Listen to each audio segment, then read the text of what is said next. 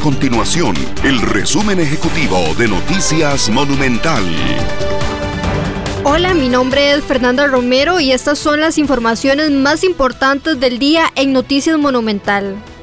Más hospitales se suman a los señalamientos por irregularidades a lo interno en el proceso de vacunación contra el COVID-19.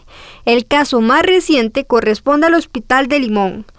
Una auditoría de la Caja Costarricense de Seguro Social detectó que en el Hospital Tony Facio en Limón se vacunó contra el coronavirus a 16 personas que no estaban en la atención directa de la pandemia. El proceso internacional contra Costa Rica por la importación del aguacate AS y las restricciones impuestas por el país para ese producto se reanudó a finales del año anterior.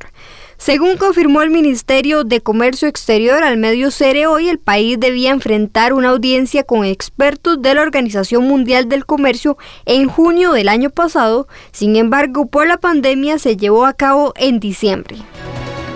Estas y otras informaciones usted las puede encontrar en nuestro sitio web www.monumental.co.cr. Nuestro compromiso es mantener a Costa Rica informada.